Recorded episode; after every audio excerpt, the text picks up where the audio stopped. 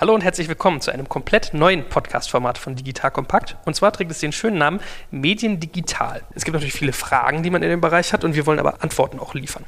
So, wir impliziert ja, ich bin nicht alleine. Stell dich doch mal ganz kurz vor. Hallo, Katja Nettesheim ist mein Name. Ich bin Gründerin und Geschäftsführerin von Mediate.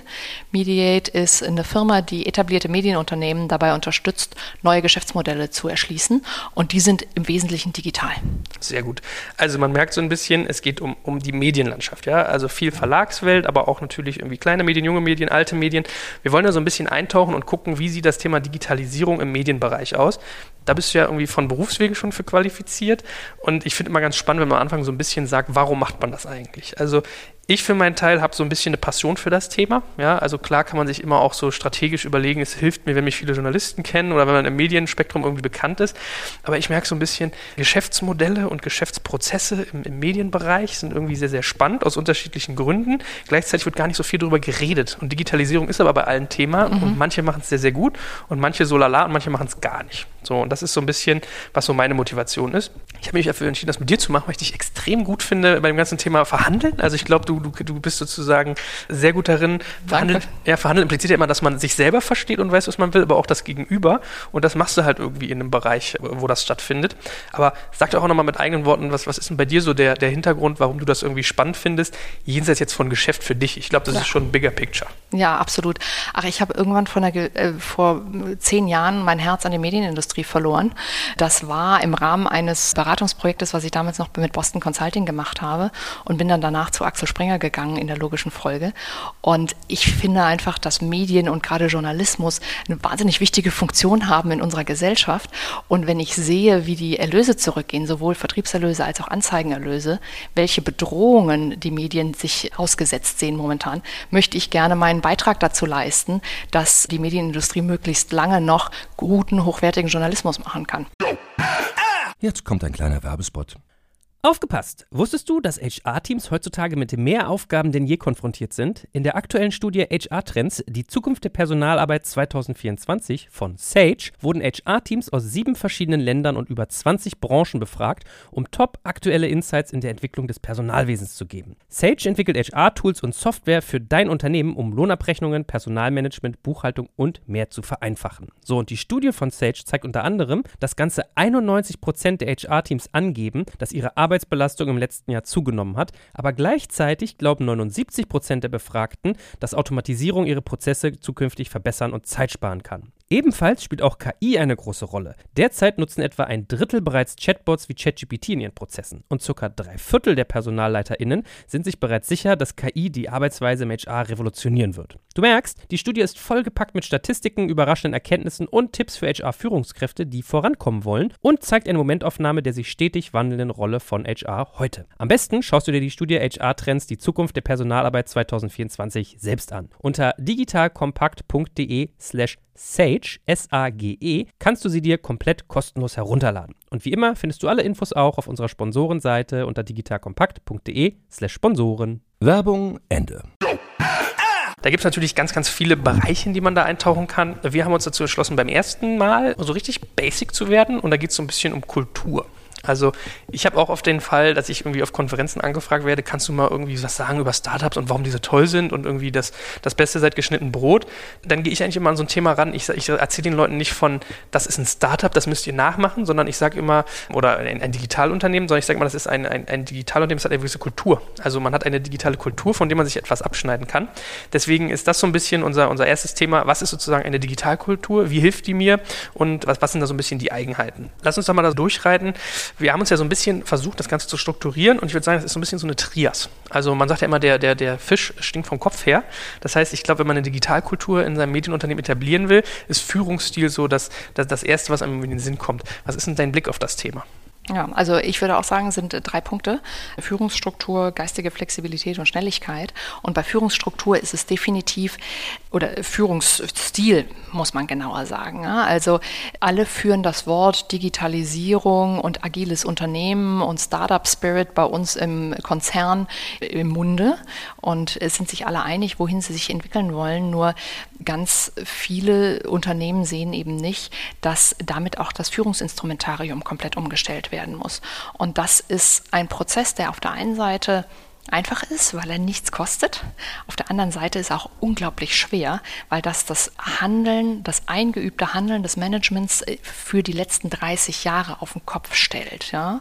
Und da sind zum einen Gewohnheiten dabei, die umgestellt werden müssen. Das ist total schwierig. Rein menschlich schon ist das total schwierig. Und da sind auch gerade sehr liebgewonnene Gewohnheiten betroffen, die einem Manager bisher das Leben leichter gemacht haben. Und auch Herrschaftsinstrumente, die er jetzt aus der Hand geben müsste. Und das ist natürlich echt schwer. Es kostet zwar nichts, aber es ist wirklich schwer. Also um das mal ein bisschen konkreter zu machen, ein sehr eindrückliches Beispiel, wie ich finde. Es sagen ja alle, wir schaffen eine neue Fehlerkultur. Wir sind jetzt fehlertolerant etc. Das funktioniert aber nur dann, wenn man auch aufhört, Mittelmanager zum Beispiel dazu einzusetzen, sich gegenseitig zu kontrollieren. Also ein beliebtes Führungsinstrument ist ja, dass man Leute gegeneinander laufen lässt und dann schon darauf vertraut, dass jeder sofort petzt, wenn der andere einen Fehler macht. Das hat eine extrem motivatorische Wirkung. Das funktioniert auch ziemlich gut. Nur gleichzeitig kann man keine Fehlertoleranz predigen, wenn man eben auf diesen Mechanismus noch setzt. Das heißt, man müsste eigentlich anstatt denjenigen mit äh, einer größeren Wahrscheinlichkeit der Beförderung zu belohnen, der einen Fehler petzt, müsste man denjenigen, der einen Fehler petzt, jetzt in Zukunft selber ich will nicht sagen an die Wand stellen, aber schon ihm deutlich machen, dass dieses Verhalten nicht mehr als positiv gewertet wird, sondern eher als negativ. Eigentlich müsste es ja sogar hingehen und denjenigen befördern, der Fehler macht. Ja, Absolut. ich beobachte das auch oft. Ich finde, bei Digitalunternehmen ist so ein bisschen dieses schnell iterieren, ist ja so ein mhm. bisschen das Geheimnis, schnelle Entscheidungswege. Ich fand immer so toll dieses, dieses Edison-Zitat, so ja, I failed my way to success. Der mhm. hat ja auch mal erzählt, so, ich kenne 99 Wege, wie ich keine Glühbirne baue ja, und habe dadurch den einen gefunden, wie man eine Glühbirne baut. Mir geht das auch ein bisschen so. Also ich, ich habe so ein bisschen die Beobachtung, als Deutscher bist du ja einerseits, wenn man jetzt mal so in der, in der Tradition von, von Goethe, Lessing und so denkt, Dichter und Denker. Ja. ja. Das ist intellektuell, intellektuell und Fehler verträgt sich nicht so. Und du bist Autobauer, ja, also das ist ja so ein bisschen die andere Stärke, die wir haben. Mechaniker verträgt sich auch nicht mit Fehlern machen. Nee. Da geht es ja um Leben. So, und jetzt bringt man aber Leuten bei, sie sollen sogar Fehler machen und das sogar noch honorieren. Kannst du mal so ein bisschen aus der Praxis sagen, wie, wie, wie du da rangehst? Ich weiß selber, dass das extrem schwierig ist und ich merke das auch bei mir selber und im eigenen Unternehmen, wie unglaublich deutsch ich an der Stelle selber auch bin. Ja? Also ich äh, versuche mit meinen Mitarbeitern da deutlich äh, stärker fehlertolerant zu sein und Eigeninitiative zu belohnen, selbst wenn die zu einem Fehler führt. Und ich versuche auch mit mir selber da hin und wieder ein bisschen gnädiger zu sein. Das ist der schwerste Teil, ehrlich gesagt. Aber bei meinen Kunden predigen wir natürlich auch das Thema Fehlerkultur. Und wichtig ist, dass Leute was ausprobieren und dass sie was wagen und dass sie den Freiraum dafür haben und dass sie eben keine Angst haben müssen, an die Wand gestellt zu werden, wenn dann eben mal ein Fehler passiert. Und äh, wir haben gerade letzte Woche so eine Gelegenheit gehabt, wo wir das auch mit einer großen Geschäftsleitung diskutiert haben. Und dann sagt der Geschäftsführer so im Scherz, ja, ja, das haben wir auch schon mal gemacht hier. Dann hat auch jemand einen Fehler gemacht, aber der ist nicht mehr im Unternehmen. Super, mhm. der hat das im Scherz gemeint, aber das war halt total kontraproduktiv. Ja? Und wir haben dann wirklich echt arbeiten müssen, allen, die dabei waren, dann doch nochmal deutlich zu machen, dass das jetzt nur ein Scherz war. Mhm. Ja, das Schlimme ist, dass der Tragkraft, das ist ihm wahrscheinlich gar nicht so bewusst. Aber das, das war dem gar nicht bewusst. Nein, nein, der wollte einen Scherz machen. Aber dadurch ist eben erstmal, ist manchen Leuten erstmal bewusst geworden, dass man gegebenenfalls für sowas auch fliegen kann. Die trauen sich das nächste Mal natürlich nichts mehr. Eins, was ich sehr, sehr gerne mag, ist, dass man zum Beispiel im Intranet quasi so einen Fehlerblock führt, wo Leute wirklich ermutigt werden zu sagen, hier, ich habe das und das ausprobiert es hat nicht funktioniert, aber das und das habe ich davon gelernt und ich veröffentliche das jetzt, damit jeder Unternehmen davon lernen kann. Aber bis das in Gang kommt, muss natürlich der Vorstand oder der Geschäftsführer das erstmal selber dreimal gemacht haben. Und da sind wir wieder beim Thema, der Fisch stinkt vom Kopf. Für so einen Vorstand ist es natürlich am allerschwersten, Fehler einzugestehen, weil der in der alten Logik, ja, in der Oldschool-Führung ja dahin gekommen ist, wo er hinkommt, weil er unfehlbar ist ist ja teilweise wie der Papst. Und also zum einen ist es intellektuell schwierig, diesen Wechsel zu vollbringen. Und zweitens, ich meine, der hat ja auch eine Historie hinter sich. Er ist konditioniert worden darauf. Und das ist, also wer da diesen, diesen Wechsel schafft, dafür habe ich hohen Respekt vor. Das erfordert ein großes Maß an geistiger Flexibilität, ist aber nötig. Um mal aus der Digitalbranche ein Beispiel zu nennen, ich habe mich mit Christian Nagel unterhalten von Early Bird, das mhm. ist ja ein relativ bekannter Venture ja, Capitalist. Ja. Der sagte, er war mal in den USA und ein noch bekannterer Venture Capitalist sozusagen, also ein bekannter Ami, sagte einem bekannten Deutschen, die Ausbildung eines VCs kostet 50 Millionen Dollar.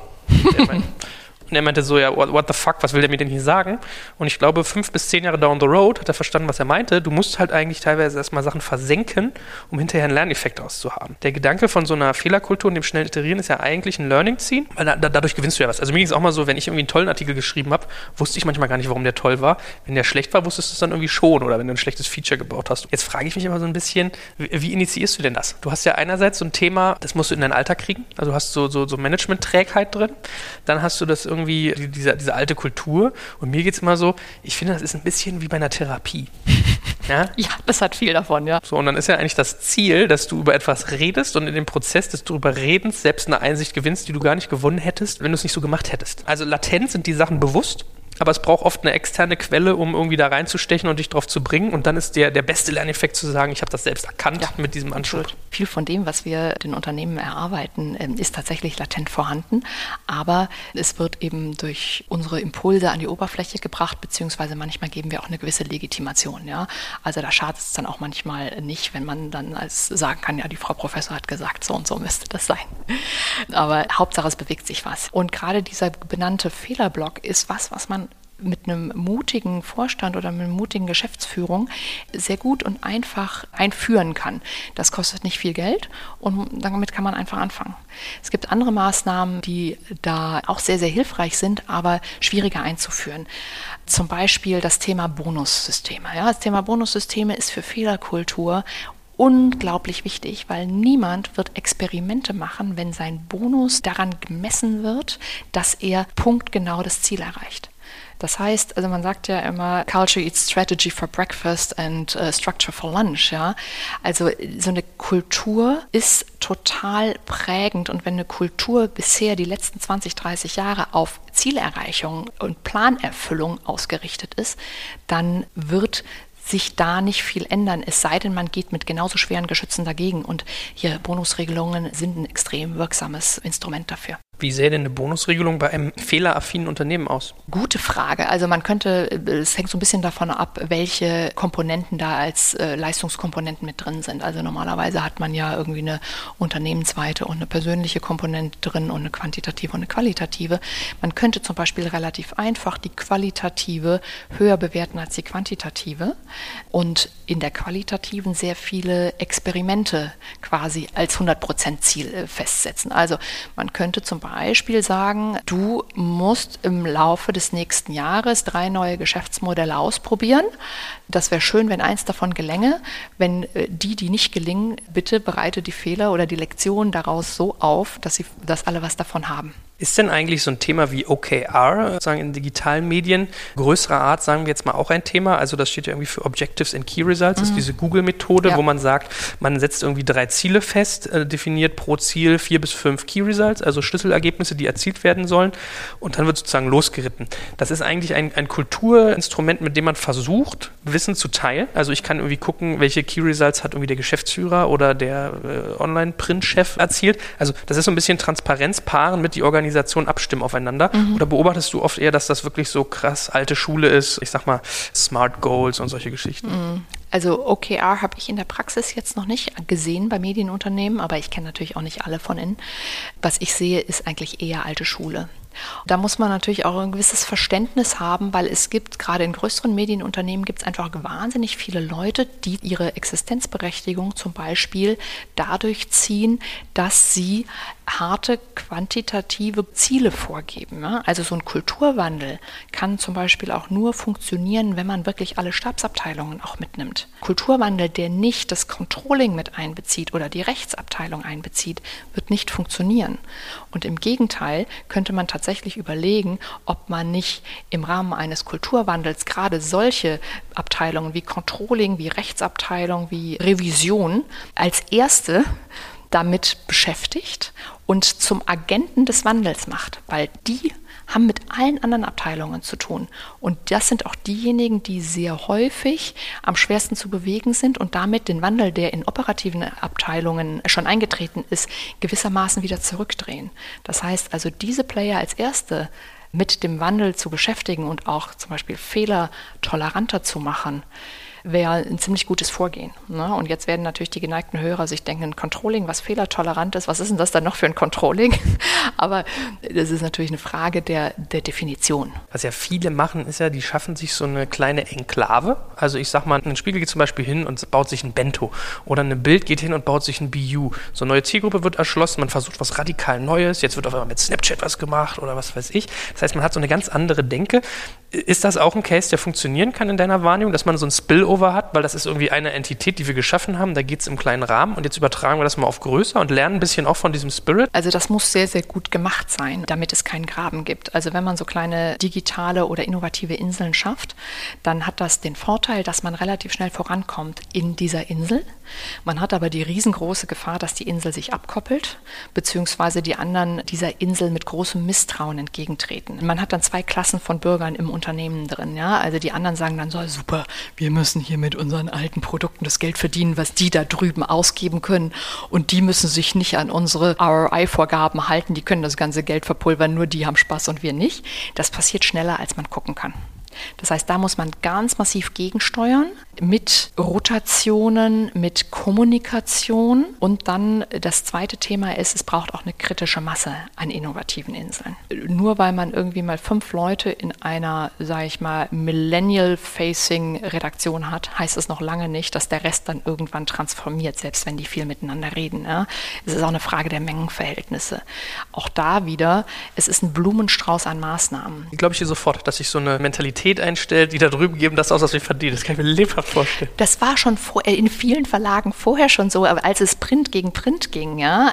Es gab irgendwie ein Objekt, was viel Geld verdient hat und das andere Objekt, was weniger Geld verdient hat. Ich habe schon so oft gehört, die da drüben, die geben das Geld aus, was wir so hart verdienen.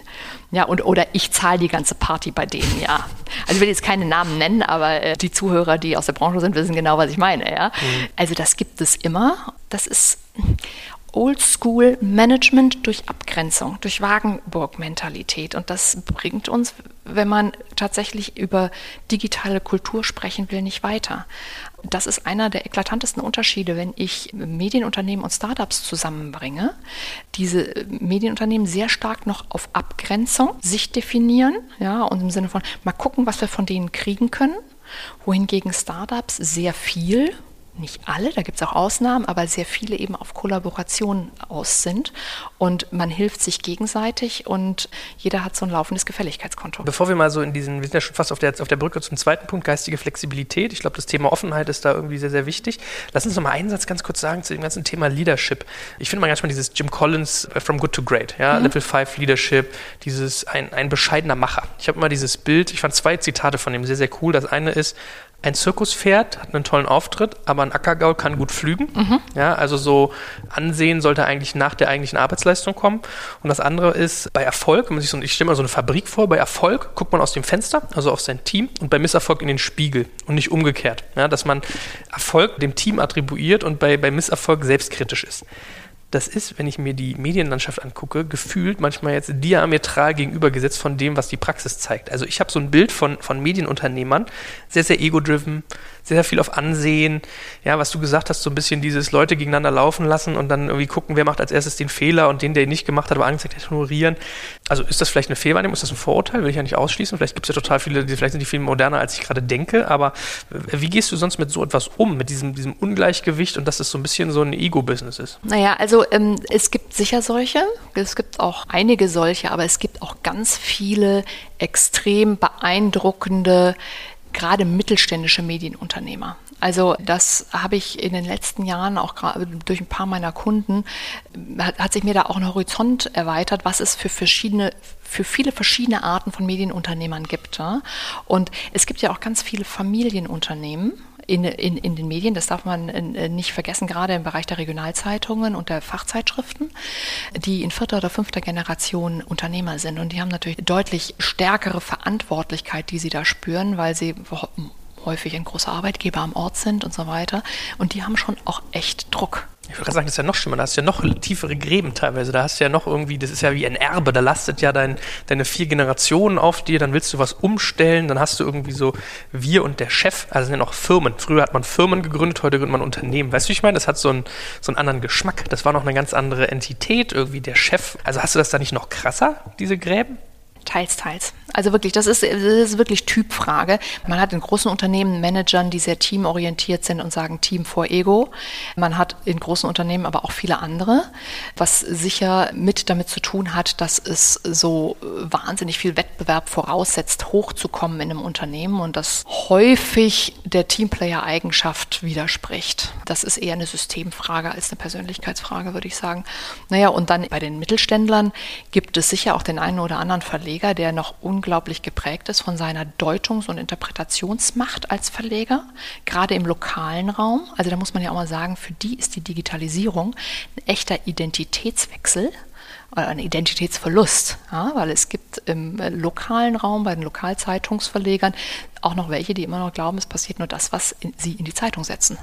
Ja, und wenn dann plötzlich irgendwie digitale Medien auftauchen und Blogger und so weiter, dann verlieren die ihre komplette Deutungsmacht und ihre Identität. Man muss aber fairerweise auch sagen, die haben ja auch eine gewisse Hoheit. Ne? Also wenn man sich mal so umguckt, wenn du jetzt irgendwie eine, weiß weiß ich, tief im, im Märkisch-Oderland oder so hockst oder im Saarland, was da regional passiert, das liest du teilweise aus der Tageszeitung. Ich glaube halt nur, dass das so eine gewisse Endlichkeit hat, die man vielleicht noch nicht so merkt, wenn man da irgendwie noch oben auf ist. Ja, es gibt manche, die merken das und es gibt manche, die merken es nicht. Ja, also gerade äh, wenn man so Verleger in der fünften Generation ist und so ein bisschen der König im Ort war, dann ist es halt auch relativ schwer, das zu merken, weil das eben an die Identität geht und man ist halt auch mit gewissen Glaubenssätzen aufgewachsen. Im mittelständischen Zeitschriftbereich zum Beispiel kenne ich sehr viele, die sehr vorne dran sind, was Digitalisierung anbetrifft, weil die sich nämlich konsequent auch in der Kultur außen wenden. Und das ist meines Erachtens ein Schlüssel zum Glück, ein Geheimnis des Erfolges. Diese externe Orientierung, die sind nämlich gerade zum Beispiel bei den Fachzeitschriften extrem nah dran an ihren Communities und wissen, was die für Probleme haben und entwickeln eben daraufhin Lösungen. Und das ist dann egal, ob print oder digital. Jetzt kommt ein kleiner Werbespot.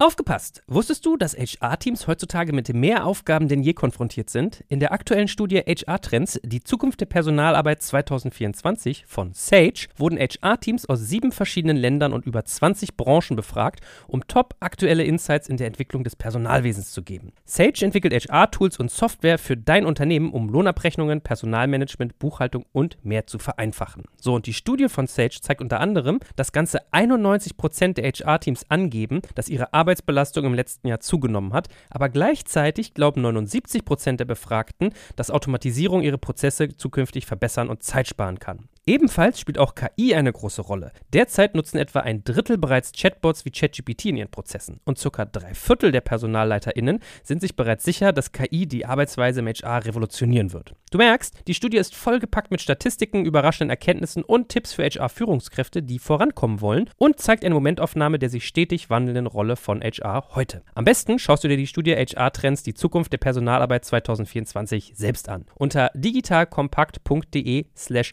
Sage, S-A-G-E, kannst du sie dir komplett kostenlos herunterladen. Und wie immer findest du alle Infos auch auf unserer Sponsorenseite unter digitalkompakt.de slash Sponsoren. Werbung Ende.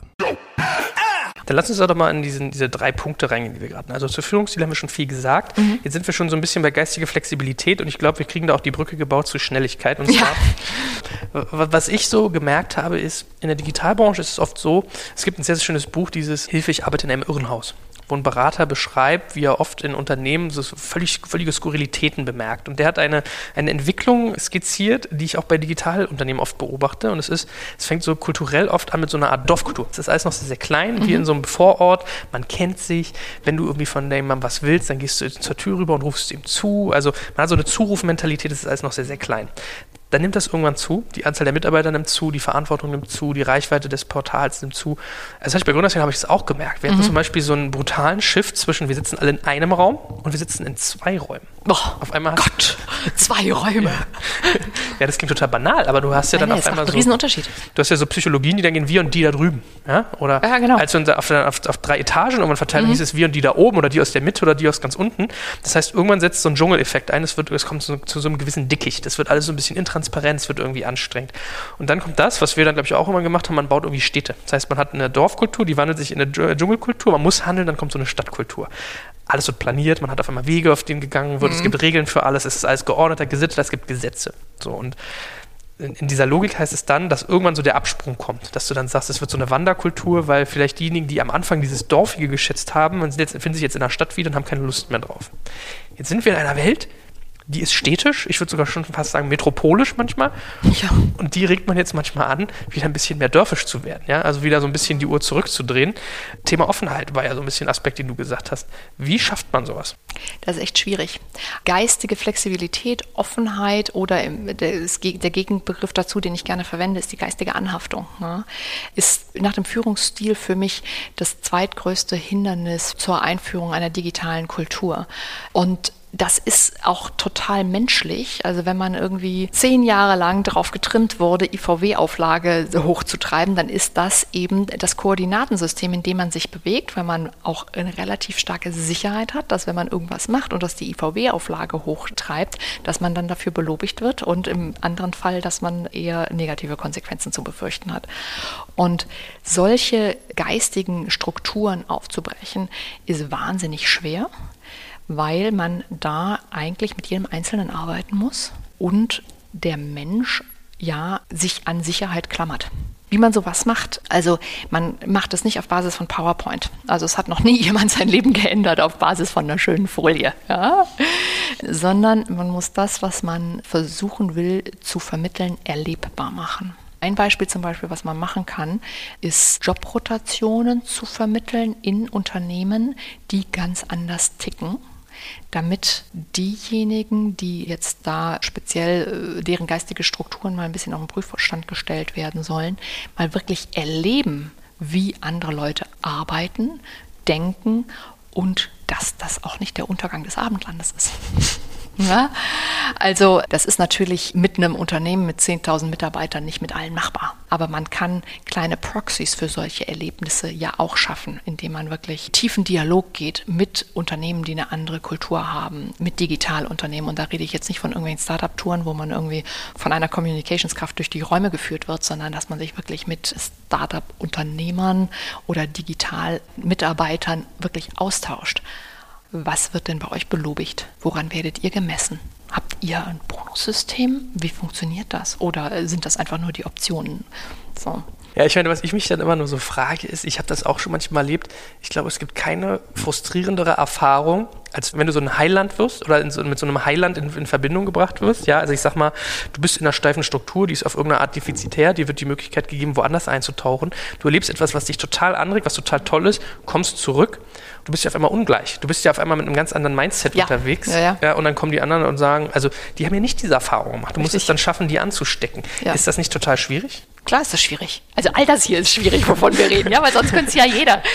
Na klar ist das schwierig. Aber nur weil es schwierig ist, ja kein Grund, es nicht zu tun. Ich meine, ja. es gibt ja durchaus auch Leute, ich erinnere mich, ich habe gerade jüngst einen äh, Podcast von Florian Heinemann gehört mit Kollegen Alexander Graf. Da ging es um. Weil du gerade über Heiland sprichst, oder? Ja, genau. da ging es um Digitalisierung von Konzernen allerdings. Ja. Also Medien sind vielleicht nochmal was Spezielles. Die Grundthese, die die so ein bisschen hatten, war, es gibt quasi keine Beispiele, die das hinkriegen. So nach dem Motto, Neubauen ist besser als abreißen und renovieren, dass das sehr, sehr selten bis gar nicht funktioniert. Ja, ich habe das auch gehört und war ein sensationell guter Podcast, den ich jedem nur empfehlen kann, abgesehen davon, dass äh, ich jedem nur empfehlen kann, sich mit Florian Heinemann zu unterhalten. Ich schätze ihn sehr. Ich habe an der Stelle ein bisschen eine andere Meinung als er, weil ich eine andere Perspektive habe. Der guckt halt als VC. Und ich habe die beiden tatsächlich so verstanden, dass sie davon ausgegangen sind, wenn ich ein Unternehmen transformieren will, so dass es in die Liga von Amazon, Google und Facebook kommt. Und dann haben die total recht. Aber aus einer Nicht-VC-Brille muss das nicht für alle Unternehmen das Ziel sein. Die haben schon recht. Es gibt wenig traditionelle Medienunternehmen, von denen ich sagen würde, die haben die Chance, nächste Google, Amazon oder Facebook zu werden wenig bis gerade keine. Aber das müssen die auch nicht, wenn man nicht mit einer reinen VC-Brille drauf guckt. Wie ist denn das eigentlich? Funktioniert auch Kaufen an dieser Stelle? Ja, weil ich habe ja zum Beispiel Springer ist ja so ein Beispiel. Die, die sind ja nun massiv in Szene gesetzt mit dem ganzen Thema Digital, Digitalkompetenz. Ich würde sagen, sie haben weniger Digitalkompetenz, als sie glauben, sind aber digital sehr, sehr stark positioniert und wahrscheinlich gibt das irgendwann so ein Spillover. Ja? Also beteiligen sich an der NOAA-Konferenz, kaufen sich eine Gründerszene, kaufen sich irgendwie einen Business Insider. Da kannst du ja sehr viel machen. Frage ist immer, wirst du dadurch digitaler, indem du dir etwas Digitales einkaufst? Ja, das ist äh, tatsächlich die berechtigte Frage. Aber auch hier ist es eine, äh, ich nenne es immer Politik der tausend Nadelstiche, wobei sich das so anhört, als ob es weh täte. Aber man kann es positiver auch wenden, eben, dass man wieder auf diesen Blumenstrauß kommt. Ja? Nur akquisitorisch funktioniert selten, nur organisch ist extrem schwierig. Das heißt, man muss das kombinieren und wir würden sogar noch einen Drittstrang dazu sehen. Das ist nämlich partizipatorisch, also mit Digitalunternehmen tatsächlich auf einer operativen Ebene zusammenzuarbeiten und sich dann Umsätze zu teilen oder was weiß ich was. Ja. Kein Mittel auslassen, alles machen und dann kommt es tatsächlich zu einem Tipping Point. Wenn man das Kerngeschäft transformieren will, muss man auch organisch arbeiten. Das heißt also auch eigene Geschäft, digitale Geschäftsmodelle entwickeln, die bestehenden Leute dort mit digitaler Kultur und digitalem Know-how vertraut machen und vor allem die Hemmschwellen abbauen. Dann lass uns doch mal so ein bisschen zu dem letzten Punkt Schnelligkeit überreiten. Also wir haben ja schon viel über die Fehlerkultur gesagt. Eine Fehlerkultur hat ja so ein bisschen den Gedanken zu lernen und Anpassbarkeit hervorzurufen. Das ist sicherlich ein wichtiger Baustein dazu. Was siehst du denn da sonst noch? Weil was ich in der Digitalbranche ja so ein bisschen sehe, ist, das Mindset ist ja leicht anders. Man geht ja nicht hin und definiert Regeln und agiert dann, sondern eigentlich ist es oft so, man definiert eher bestimmte Werte und bestimmte Ziele und die formieren dann irgendwann eine Kultur. Und auf Basis dieser Kultur kannst du eigentlich sehr eigenverantwortlich agieren, weil du genau weißt, was ist dein Rahmen, ohne dass es sich wie eine Regel anfühlt, sondern mehr wie ein, ein gemeinsames Mindset. Ja? Ist das so ein Hebel oder siehst du da irgendwie andere Wege, wie man an das ganze Thema Schnelligkeit rankommt? Also ich finde das einen sehr, sehr wichtigen Hebel. Weg von äh, Prozesskultur hin zu Zielkultur und innerhalb dessen wirklich den Leuten auch Freiraum geben, die Ziele zu erreichen auf die Art und Weise, wie sie das selber tun wollen. Also ein wesentlicher Grund für mangelnde Schnelligkeit ist eben die Notwendigkeit der Einhaltung von sehr detaillierten Prozessen mit da einer Zwischenabstimmung und da einer Zwischenabstimmung und da einer Zwischenabstimmung weil nämlich gleichzeitig auch diese ganzen Zwischen- und Endabstimmungen und Jurfixe und so weiter dazu führen, dass alle Kalender megamäßig voll sind. Ja? Also ich kenne Kalender von Leuten, die jeden Tag von 9 bis 18.30 Uhr, 19 Uhr back-to-back -back voll sind und teilweise sogar doppelt und dreifach. Ja, wie soll da Raum sein für ein schnelles Agieren? Also wie kann man da schnell Opportunitäten wahrnehmen? Und gerade in Zusammenarbeit mit Startups, und du weißt ja selber, wie es ist, ja, Finanzierungsrunden zum Beispiel, haben keine vier Monate Zeit, bis der Vorstand dann den nächsten freien Termin hat, sondern dann muss man halt entweder jetzt nächste Woche dabei sein oder eben nicht. Häufig, da fehlt es eben beidseitig ein bisschen an Verständnis. Ne? Also ich versuche dann irgendwie mit den, den Digitalunternehmen zu erklären, dass die Terminlage so ist, wie sie ist und dass sie das auch nicht bös meinen und dass es keine Abwertung bedeutet. Aber umgekehrt muss man eben auch äh, Medienunternehmen hin und wieder mal verdeutlichen, dass die guten Digitalunternehmen, wenn wir über Beteiligungen sprechen, halt auch nicht darauf warten. Ja, wenn die Guten haben nämlich innerhalb von zwei Wochen einen, einen, Investor. Und wie kriegst du das konkret hin, das zu beschleunigen? Also ich meine, aus meiner eigenen Geschichte weiß ich auch noch, bei Gründerszene war es auch früher so, anfangs waren wir irgendwie zwei Mann, dann drei, dann fünf, dann zehn. Irgendwann hast du eine Situation, da musstest du deine Redaktionsleiterin für ein Thema mit abholen. Da musstest du vielleicht mit dem Eventverantwortlichen nochmal reden, weil das kann ja Spillover-Effekte auf das Event haben. Da musstest du mit Sales reden, weil haben wir irgendwie ein Anzeigenthema, was damit konfligiert oder, oder Neutralität hin oder her. Am Ende des Tages musst du alle diese Ebenen in irgendeiner Klar, Form berücksichtigen. Auf jeden Fall. Wie kriegst du das beschleunigt? Wie kriegst du diese Tetris-Kalender Kalender irgendwie entleert? Also der, der eine Hebel ist, wie du sagst, weniger Abstimmungen, weil die die Arten und Weisen, wie Ziele erreicht werden, nicht mehr so streng festgeschrieben sind. Das heißt, man muss weniger abstimmen, Hauptsache das Ziel wird erreicht. Und das Zweite ist, glaube ich, eine ganz praktische Geschichte. Weniger Präsenzmeeting, mehr Abstimmung durch Gruppenkommunikation, zum Beispiel über Slack. Slack ist ja für wahrscheinlich einen Medienunternehmer. Ne? Ja. was ist das? Was ist das? Ja, und Slack hat auch seine Nachteile. Man muss, ich finde, man muss bei Slack sehr diszipliniert sein, in welchem Channel man was macht, sonst kriegt man einfach zu viel Neues rein. Aber wenn man einfach mal drüber nachdenkt, welche Informationen muss ich wirklich regelmäßig zum Jour fix austauschen und welche kann ich vielleicht vorher schon durch eine Mail an eine Gruppe oder eine, eine Nachricht, eine Message an eine Gruppe jedem zur Kenntnis geben. Wenn man das mal systematisch durchgeht, hat man irgendwie ein, zwei, drei Termine pro Woche vielleicht weniger im Kalender. Das schafft wieder Raum für Wahrnehmung von Opportunitäten und vielleicht auch mal Strategie, also Raum fürs Denken, ja, kann ja auch nicht schaden. Das ist eine. Und das zweite ist, das auch ganz praktisch, ja, dieses Sammeln aller Punkte, die man so auf der Liste hat für den nächsten Jurfix mit dem Chef, führt halt wieder zu einer Verzögerung von vier bis fünf Tagen, vorausgesetzt man hat wöchentliche Jourfixe, ja, und es ist halt gerade blöd gelaufen, dass der letzte gerade vorbei war.